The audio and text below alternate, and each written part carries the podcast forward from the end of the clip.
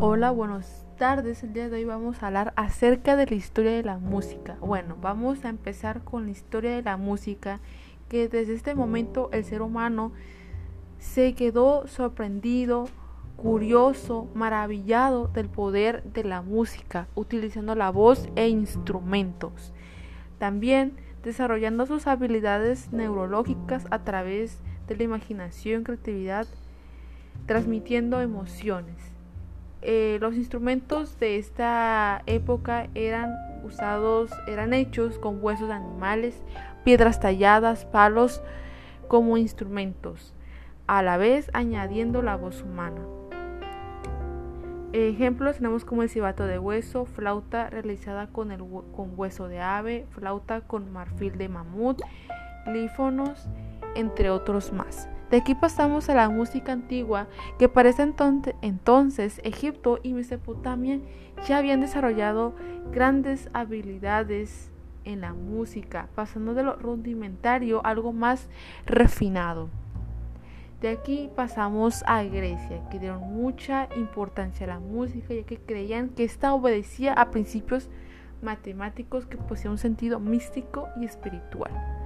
Y bueno, de aquí podemos, de aquí pasamos a los romanos, que después ellos de que conquistaron a los griegos, se apropiaron de sus avances y cómo dejar de lado la música, apreciaron lo que habían hecho y aquí interviene lo que son los anfiteatros, que aquí es cuando a las obras de teatro se le incluye la música como algo primordial.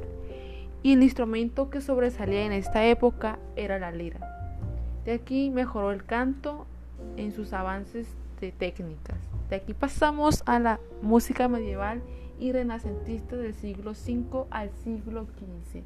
¿Y qué podemos decir? Después de la caída del Imperio Romano comienza eh, la Edad Media y bueno, algo que sobresale de este periodo fue el canto gregoriano, que era la, la música más popular de esta época.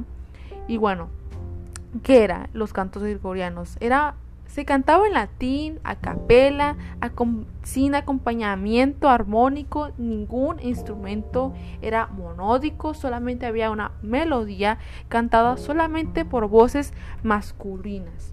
Su objetivo principal era enfatizar la oración.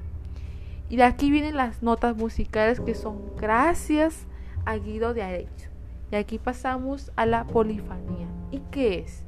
Bueno, se sabe que, bueno, se es cuando dos o más voces independientes cantan como si fueran la misma voz, pero se encuentran en diferentes melodías.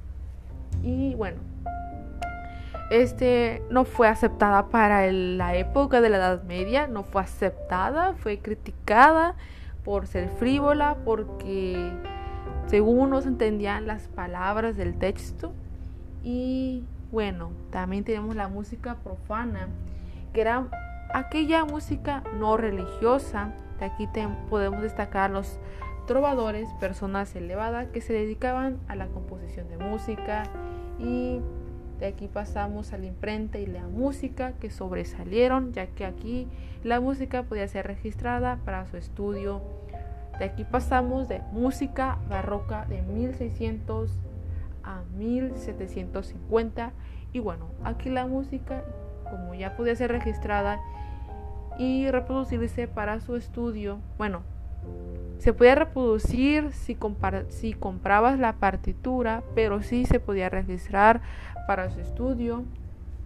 Ya habían mejorado los, los instrumentos, ya que eran más precisos eh, la polifonía y el contrapunto evolucionaban para consolidar la tonalidad que se establece como el sistema en Europa.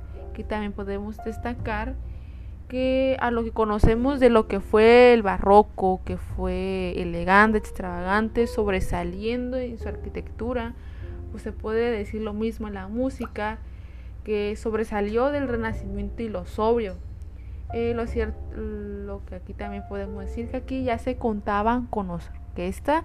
Instrumentos de la época fueron la voz, el violín, el clavecín, sello, flauta, la mayoría de instrumentos que actualmente se usan en una orquesta. Exponentes de esta época fueron Joan Sebastian Bach, Antonio Vivaldi, Claudio Monteverde, entre otros más. De aquí pasamos a la música clásica. Bueno, aquí ellos eh, todo cambia, su arquitectura, en especial su música, a unas ideas más clásicas con influencia de la antigua Grecia. Bueno, tras la pérdida de Bach, inicia este periodo y empieza con la homonofónica, que es cuando hay una sola melodía principal por encima de un acompañamiento de acordes. Esto no quiere decir que no se utilice la polifonía, pero se usaban de otra forma. Y de aquí eh, tomamos en cuenta que aquí ya se tomó en cuenta la jerarquía de instrumentos, un orden, lo cual destaca este periodo. Eh, ¿Qué más podemos decir? El piano, pues sustituye al clavicordio y al clavecín. Eh, tenemos también lo que es Nuevos géneros instrumentales como sinfonía, sonata, concierto de orquesta, cuartetos y tríos. De aquí tenemos grandes exponentes como Mozart, Antonio Salieri, Beethoven, y de aquí pasamos a la música romántica de 1815 a 1910. Fue un movimiento artístico intelectual y bueno, ¿qué podemos decir? Eh, en la música inició con Beethoven, últimos del periodo clásico, y bueno, fue algo diferente, ya que aquí las personas crean un cambio, un cambio en que demasiadas reglas, demasiado orden. Y ¿qué pasó? Que el mundo estaba cambiando y los, los compositores dijeron, sí, hay que romper estas reglas y esquemas musicales ¿Y qué es lo que priorizaron más? La emoción en vez de la racionalización. Y bueno, aquí en estos conciertos de orquestas, de música, hubo desmayos, hubo mucho que decir que uno se queda impresionado. bueno, lleno de fantasía, pasión, sufrimiento e individualismo. Eh, las orquestas crecían en número, la ópera durante podía durar días, una, una obra podía durar bastante tiempo. Y pues los instrumentos avanzaban, la tecnología y bueno, quienes sobresalían exponentes de la época, Beethoven, Robert Schumann, Niccolo Paganini. Y bueno, de aquí pasamos al siglo XX, música contemporánea, 1890 a la actualidad.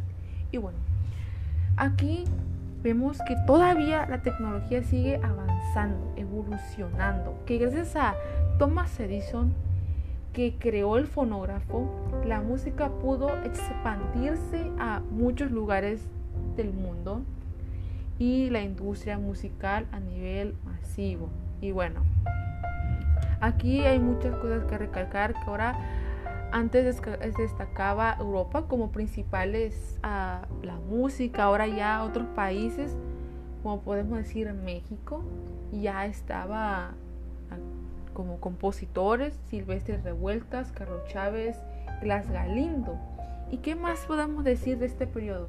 Bueno, aquí vimos cómo nacía la música clásica, México y Latinoamérica con la cultura prehispánica y la música prehispánica y aquí nacieron y vimos nacer eh, la música popular como el jazz, blues, swing, rock, disco, hip hop, and age, country, alternativo, música techno y bueno, la música sigue creciendo a nuevos gustos.